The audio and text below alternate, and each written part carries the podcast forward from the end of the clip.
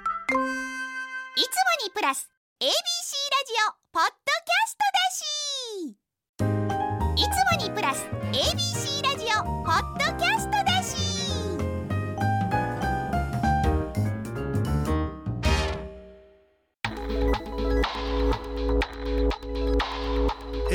マルマル FM933 ABC ラジオジオ今村翔吾山崎れなの言って聞かせせててこんばんは歴史小説家の今村翔吾ですこんばんは山崎れなです今週も始まりました今村翔吾山崎れなの言って聞かせてよろしくお願いしますお願いしま今日はゲストパートなぎらゆうさん、うんまた来二てく週だにさる続いてですねとそうなぎら先生に会えるなんてうん嬉しいなっていう感じですね去年一番ぶっ刺さってた本だったああよかったよかった本当にだから先月がだからえ先月が永井さんはいはいはやいったんかな、はいで今回なぎらさんやんかでもね、まあ、また確定かどうかわからんけど来月も再来月も結構なんか大物なんか積もってる積もれたっぽいこっち側で井原先生がね、うんだってそうこの番組のそのつもりは私やってない全くやってないもんだって小説家の友達とかいないもうんんいないいない、うんこの年齢じゃいないさすがに 確かにね、うんだから 小説家には結構やっぱこう聞いていただけたらねまあ面白いかなと思ってていろんなタイプがおられるんいやで楽しいですよ今村先生のおかげいやいでやいろんな人に会えてなぎらさんも本当に僕お世辞じゃなくいい人やからうんいい人いい人でくりすごい、したうん優しいし、うんうんだからねそうなんですよだから基本的にサッカーみんないい人なんですけどねなぎらさんに合うなぎらさんは合うタイプ合わんタイプもまあゼロではないって感じかうな、ん、でも今村先生が相性いいなら私も多分い大ける丈い夫けるいける、うんうんだと思う、そう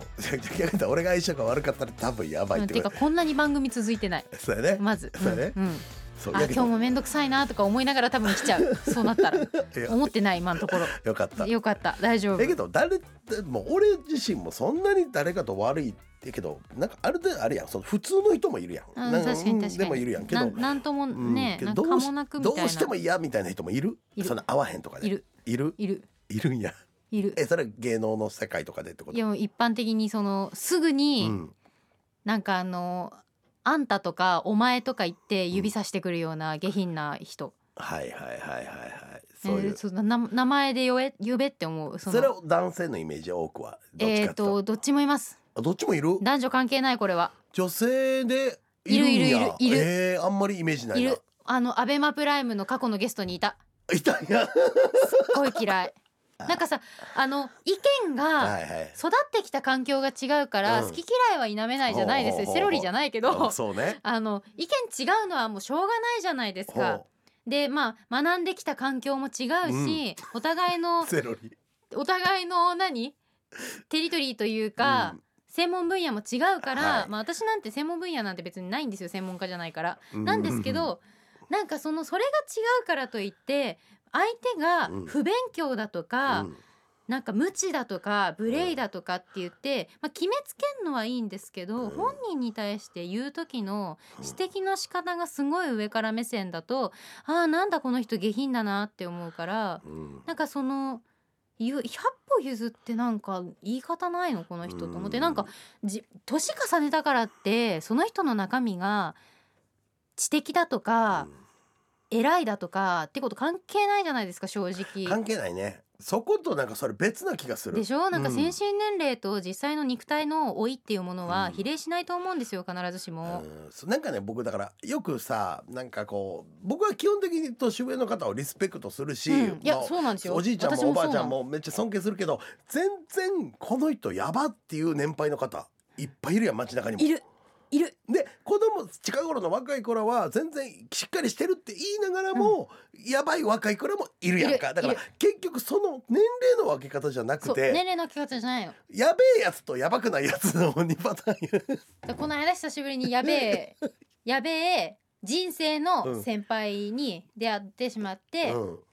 何なんだろうなって思ったけど、うんなんかあからさまにそのオンエア中に「うんあんたさ」って言って指さしてきてで私はオンエア中だから、それ見れるの見たら今からでも振り返っあたら YouTube とかに上がってると思うんです見よ。よう見よう見よう見よう なんかそのなまあなんか短縮版だからうんちょっとそこのシーンカットされてるかもしれないけうんどなんとかさんすいませんでしたあの勉強してきたつもりではあるんですけれども、うんあの不勉強だったところもあると思いますしあのすいませんなんか小生意気ですいませんって言って謝うんったら「本当やあんた勉強が足りてないのよもうちょっとちゃんとやって出直しなさい」って言われて帰ったんで女の人やな そ今の言いうだか方らなんだこいつクソって思いな がらやべえなえちょっと教えといてでもあおだからなんおかう「出直しなさい」っつって言って去ってったからうんなんかかじきって去ってったから「あ本当に大変勉強になりました」って言って返し ました。いやけど俺そんなんさどっかで会う可能性も悪くない俺もまあ同業っちゃ同い業や合やわない合わない合わない合わない合わない大丈夫コメンテーターで合合わない合わない地わ球ないが一周回っても合わない本当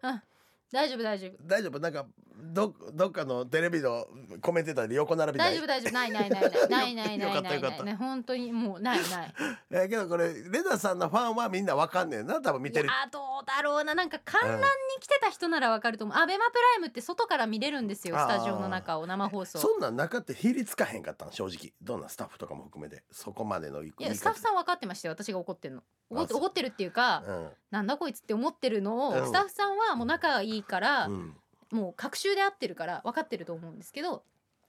もうでも私はもう本当になんだこの人やだなって思う人に対しての方がものすごい丁寧にやるんでね露骨にやるんで「すいません本当に」だっけどて言って俺は言えへんけど まああるっちゃあるなあるな俺もこんな世界短いしそんなに芸能人でもないけどコメンテーターしててうーくらくらはさせられたなってことは一回あるなあの打ち合わせするやろコメンテーターって、一応こんな話こんなイメージで話しますとかであるやん、ねはいで俺が話したことをフル尺で取ったっていうことはあるわ一回えん俺が喋ってこんな感じでいきますって言ったのを丸っぽ取られた全部丸ごとほんで次今村さんどうですかって振られた時に俺全部喋ろうと思ってたこと全部取られたから何打ち合わせのところうんに他のコメンテーターさんもいっぱいあいそたうってそことうですそうか何人かいるタイプの打ち合わせで、はいはい俺の喋った内容をフルで取られて、えーさすがの俺も2秒ぐらいあって固まったんよやばっと思ってなんか次が出てこんくて、うんほんでなんかすっごい当たり障りのないことでとりあえずしのいだんよその瞬間に俺もう CM 中 SNS、まあ、ススマホ持ってごめん今村翔吾当たり障りないこと言い過ぎみたいなそれでスイッチガーン入ってこっからぶぶち飛ばしていったろうと思ってガーって入ったけど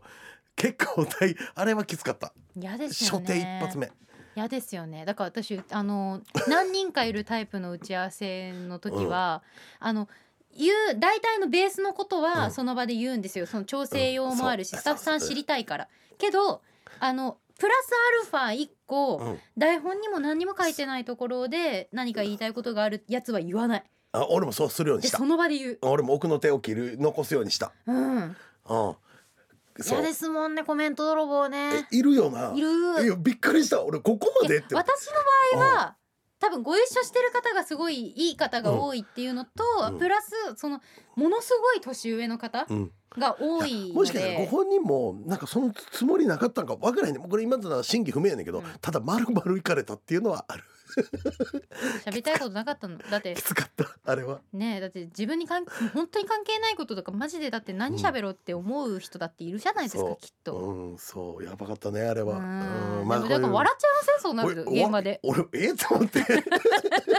えー、みたいなそうそうそうメモったみたい なそうけどけど俺なんかちょっとちえって見てんねんけどうんその後も何回か見てんねんけど目合わせあらへんからやったこと多分分かってんかなとは思ったそうねか。もうん、そうかもですね、うん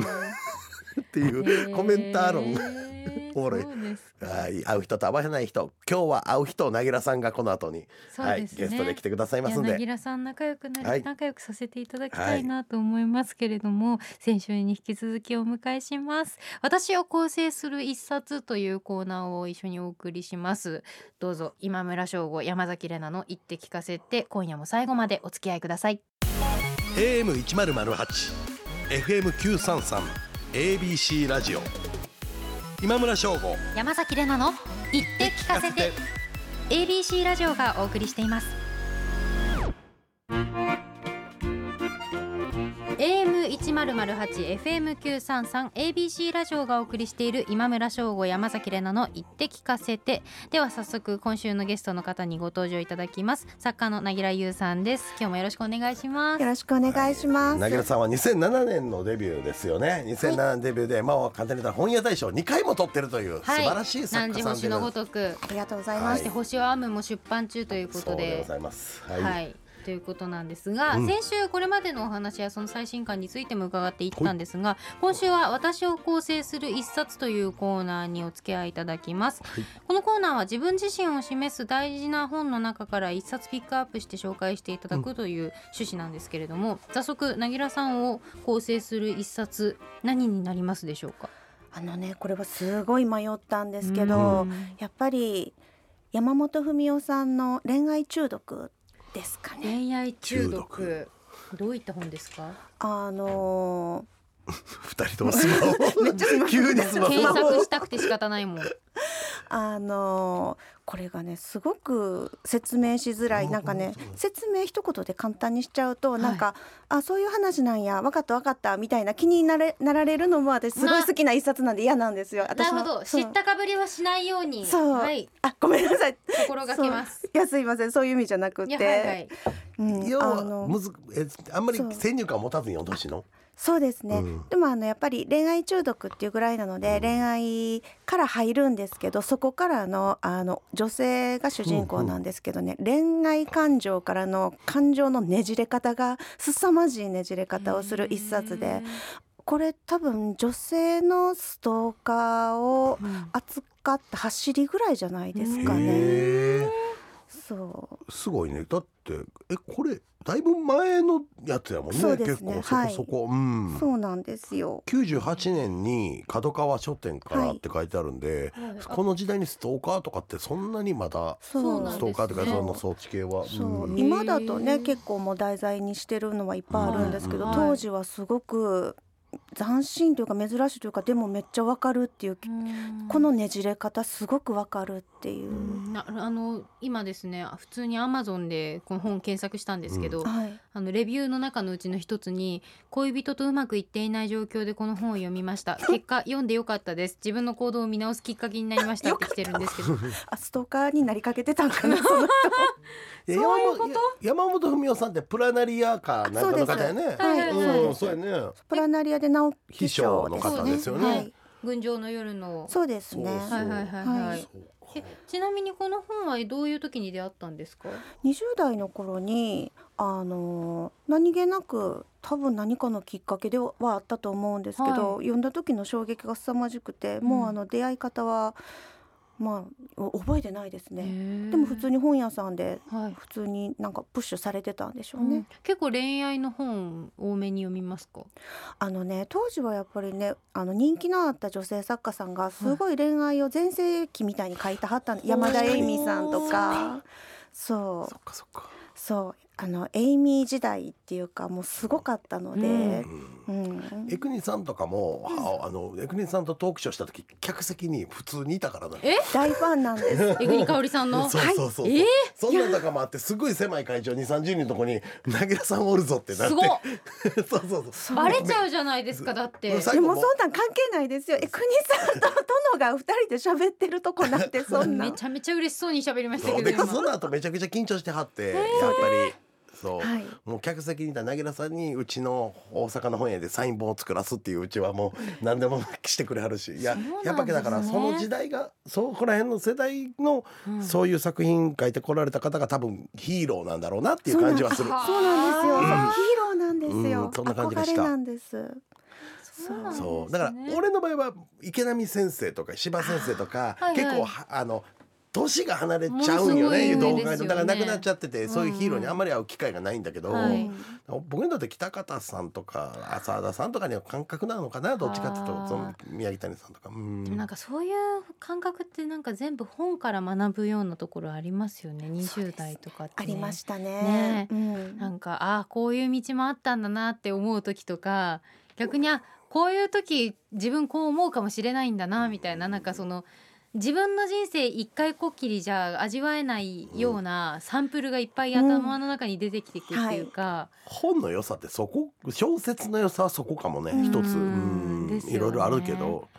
映画とかでも同じようなことはもちろん体験できるんだけど小説の方が内面的に自分との対話語り合いがあるからより一層そのもうあったかもしれない自分の人生的に落とし込みやすいかも。だってそこのインプットしちゃったりしますもんその人格あちょっとインプットされてたりしますもん読んでしばらく経ってからというか、ーうんその読んだ後の数ヶ月間ぐらいはなんかその人の思考を若干ハックされてる感じがあったりとか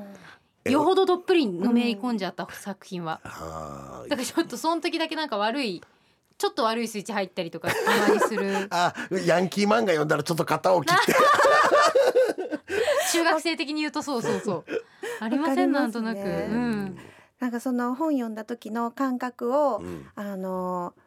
もう忘れてたとしても読み返すとまたその時のあの、しょうん衝撃みたいなのがうんう蘇ってきて、そういつでも冷凍保存してなんか解凍して取り出せるっていうのがまた創作の素晴らしさかなと思いますしね。かもその主人公に憧れちゃったりするとなおさら影響を受けたり刺激を受けたりするんですよね。ありますね。ありますありました、はいあの自分とは全然タイプが違うから無理やけれども、江国さんの書かれた「落下する夕方」に出てきた花子っていう女の子にすごく憧れた時期とか、はい、それどういう人なんですか、うんちなみに。もう鳥なんだろうね鳥つく島がないとかちょほんま変わった女の子で天真爛漫であの彼女のいる恋人お男の人を略奪するんですけどでもあの別にその男の人のことを特に深く愛しているというわけでもなくそのうん自分が略奪した、あの女の子元彼女のところに「ちょっとお邪魔します」って言って普通に家に入ってきてそのままその子の家に住みつ住み着いちゃうようなえ女の子ええでもすごい魅力的なんですえよ。に憧れてたんです時期があった可ん愛でらすしかすぎて。可愛らしすぎそうてでもなんかちょっとえ江国さん味ありませんあるある俺もう聞いてて国さんやんと思ってあご本人知ってるとな おさらうん、まあその人の家に行ってとかっていうのは分からへんけあど、それはけどなんかその雰囲気雰囲気そのうん可愛らしさっていうのは分からんでもないっていうか国分かさるんが考え出しそうなエクニさんっぽいっちゃっぽいよねう、ーんそう天真爛漫で憎めないというか、へ不思議な魅力があるというか、へえそうなんですねやっぱその作者の感じって作品にこう反映されるんですねされるね、ええご自身でも思いますその作品には自分のなんなんとなく自分のエッセンス反映されてるな私はあのこじらしてる人とか書いてると私やなって思いながら、うーん内部複雑骨折みたいなキャラクターを書いてるとなんかああでもすんませんっていう気持ち確にかにな流る。浪の月も南時星のごとくもこじらせすぎてなんかこうもうし心労骨折みたいな感じしてますもん ね心労骨折なんか本当になんか人間どこまで行っても分かり合えないっていう感じがすごいあうんそうですありますよね、ねまあ、だからこそ頑張るんですけどもがくんですけど俺の作品は、まあ、作中の主人公もチャレンジャーやし、うん俺もリアル世界でもチャレンジャーやから、うんそういう意味では似てるかもね確か似てにいるとりあえずやるやってみるっていうか、そううんそう槍の代わりにペン振り回す感そうじそうですよそうね そう。そんだけど一旦へこんだりとか主人公するところとかは俺の気持ちかなり似てるかもね。うん失敗してとか。うんで、うん、そうまあだから感小説家ゼロにはできない部分はあるかなと思う。また別とはいどえん。なそうなのどこかに出てきますよどねっきっかに出てくるよなと。そうですよそうね、へえでもなんかこうちなみにあの先ほどおっしゃっていただいたこの恋愛中毒に関してははい印象に残ってるシーンだとかページだとかっていうのこれがね、は、はい、印象に残るいろいろあるんですけど、、はいやもう読んでとしかえー言いようがないですね。え本当ー読んでほしいですでもね。怖い本とか考えさせられたとかっていうレビューばっかりなんでどういう本って思ってるんですかちょっと興味になるね。あとあのやっぱりこう先週もお話しいただいたこの「汝星のごとく」で高校生直木賞も受賞されたということなんですけどこれいやー読者のことなんとなくこうそう想像したりしながらうん、書いたりとかってことはなさってたんですか私は読者さんのことはあまり想定はしないですね。書いてそうるですよね時、作品の中のことにうんこうのめり込そむうとですいねうかですもんね。ただ物語が17歳から始まるので、高校生の方に読んでもらえたっていうのはすごく嬉しかったですね、うん聞いた時、うんうん、あととにかくやっぱり今小説人口があの少しでも若い人に一人でも小説読む人増えてほしいと思ってるのでそれもすごく嬉しかったです。そうですかうんやっぱり減ってる時間はありますか本屋さんやってても。まあまあまあなんとかギリギリ若い子は実は保ってきてはいるんだけうんそうなど、んですね20代かな20代が一番減ってるんかな。そうなんです20代忙しいものだから一応確かなんにかあのほらとあの朝読書とかのおかげでうんうん歯止めは効いてるっぽいよね、うん数字を見る限りは、うんただみんなやっぱ19歳と23歳でガクンって言ってるからそう一回離れちゃうんですよねそう大学入ったタイミングとうん就職したタイミングそうなかなか戻れないですよね。戻れないですねだからまあ最近思ってるのはここを歯止めかけるよりも、うん戻ってきたくなるぐらい若い時代にいい経験をさしたら、うんさしてもさせてあげられればまあ30でも40でも戻ってくるんじゃないかなって鮭じゃないけど、うんぐらいのことを思ってるね若い子らになんか話する時は。なるほどなここ瀬直樹賞な、うん俺は俺はダメですわ本当でダすメでかすえ、そわうか俺な。俺ダメよダメだよ百科とかいや俺あの直木賞候補の中から候補候補作選ばれるそかうなんらだそうなんだそうだから無理やったな俺あー一回一回唯一採用だけ候補になって、うんあダメやったねへ高ー校生にはあかんかったかね、うんでも痛快で気持ちいいですけどね、うんまあだからね票はもちろん入ってたらしいけど、うん別のが取ったんじゃなかったかなそうなんですね、うんそういうのもあるんですねそうか。いやーでもなんかこれ何時星のごとく妙にリアルすぎて原点がんあの話を聞いて、まあ、そこら辺にあるんじゃないのもうある原あるあ点るなぎらさんのそうですねそ。うかも実はなぎらさんもこじれてるんかもしれないいやもう私め本ち当ゃくちゃにこじれてますもよう。だってかいくんどんどんどんどんなんかあのー家のレベル上げてったりとかステータス上げてったりとかって調子に乗っていくのに対してあぎみちゃんずーっと堅実質素倹約の感じとか私そっちなんで、うん家全然買えないステータス買えないのでわ、かると思って堅周実りがどんどんそうなっていくの見てなんかうわって思うで自分は自分でそれでいいのかっていうところの葛藤とか、マジで20代って思っちゃう本当20代。だからだけどさステータスじゃないけど怖いなぎらさんは小説家になって変わったことあるなんか小説家になってからなってから俺はなってこれでまあ専業で食ってくるようになってからうん変わったことってある、そら生活自体は変わりましたけど、うんでも心持ちの部分ではあまり変わらないかな。うん今一番やっぱりやりたいことをやってるからうん楽しいし、うまんあ書くことは苦しいこともあるけれどうも、ん基本的にやりたいことをやってるから書く以外何してんの私ね昨日もねそれ趣味はって聞かれた時に「ありません」って答えました。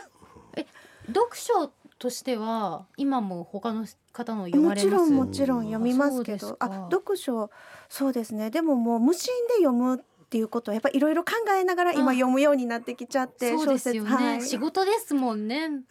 そう私もだって他の人のラジオを聞くときにうわ今のフレーズいいなとかちょっと思いながら思いますよねねえ読みますそうよなんねそうね職業的に読んじゃいますもそんねうだからある意味俺は楽しいのは過去に熱中して読んでたただ読んでたものをもう一回読み返すと作家今村翔子でもう一回分析しながら読めるからあーそういう楽しさはあるなるほど例えば柴先生調子悪いなとかわもう分かる昔は分からへんかった昔は分からへんけどうんこの時期なんで俺がこの作品がいまいちやったんかは俺は多分調子悪いんじゃないかなとかうんばちょっとなり柴先生といえどもバロメーターはあるんじゃないかなとか仮説は立てて読む。ううんんすごいそういう読み方あるんですうねんそうそうだけどうんねまあ俺ら意外と趣味ないから俺仕事ですよ趣味がすごいわだから私もなん仕事ですね趣 味仕事、ねえ仕事そんなん言ったら後で言われてもっと書けとか言ってあしまったしま っ あたあしまのった人しまっすぐた書け書け言うてくるから何でもね ねえ何でもすぐ仕事に結びつけようとしは るでも私もそうなんですよね。なんか何でもすもうだって日本史好きだったのも結局趣味だったのうにん仕事でそういう番組出るようになってうでんラジオも好きだただの趣味だったんですけど今ラジオパーソナリティやってるしうん全部もうクイズもクイズ好きなんですけどそクイれも仕ズ事にこうも回答者側になるようになっおてーで今私本結構読むの好きなんですけど小説書きなって言われてるんですよ。そら言われると思うでもうなんかあのなんとなく構成はキャラクターはもうできててプロットぶ作ってて舞台もできててそうなんですでよあと一人称にするか三人称にするかっていうのとどうどういう構成にするかっていうところで一回相談が来一て回止まって相談してみたいな感じだったんですけどそ止まってるんですよ。う書きやもうやけどいけると思うであそうですかどっちかっていうとこっち側に親和性が強いっていうか俺俺っぽい小説ではないなうんえーめっちゃ読みたい読みたいち多分もうゴリゴリのリアルだと思うよ。んリアルやんなうょっとんこじらした感じですこじらしてるこじらしてるプロット聞いてる限りねねだいやぶやばいですよだいねぶ。こじらしてるですっねごい読みたいですえっていうかご相談させていただきたいです。お忙しいと思いますが。もう私でよければしようやへえ多分ここここ読みたい多分すごい影響受けてると思うんで。早読みたい。うんてかこのこれを書こうと思ってる理由が多分若干影響を受けてると思うんうんでそうか、もね、うん構成の後はだから言ったように俺何パターンか示したけど、うん構成をどう取るかが結構重要な小説が来ました。うんそうそうただただ普通主に書人くと公みたいなとこやしな。ううんん、うん、ねえそう。そねねだからそれも趣味になって趣味が仕事になっちゃうえ よ。わからんでそっち側が一番跳ねたらどうする小説家山崎怜 奈やでそうなったらあライバルここや。のラジオから始まって。そライバルなんておかしいですね。本当に違います違い ライまバルす。や。いやなかなかちょっとそういう夢も膨話ら題みもなつがきらませんの話 が題もつきま川せ北んさんが。一番いいとこやったのに。あ今編集者ちょっと離席してたやんあ残念でしたあーよか ったね残念でしほんまた。やセーフやったね セーフセーフ。じゃあちょっとまたぜはひご相談させてくだあさい。もちろんよもろしちくろおん。願いしますということで、はい改めまして講談社より星を編むが現在発売中です気になった方はぜひお買い求めくださいということで、うんゲスト作家のなぎらゆうさん2週演にわたってご登場いただきました本当にありがとうございまありがとうしごあたざいまりしがたとうございました。 AM 一ゼロゼロ八 FM 九三三 ABC ラジオ今村翔吾山崎れなの言って聞かせてて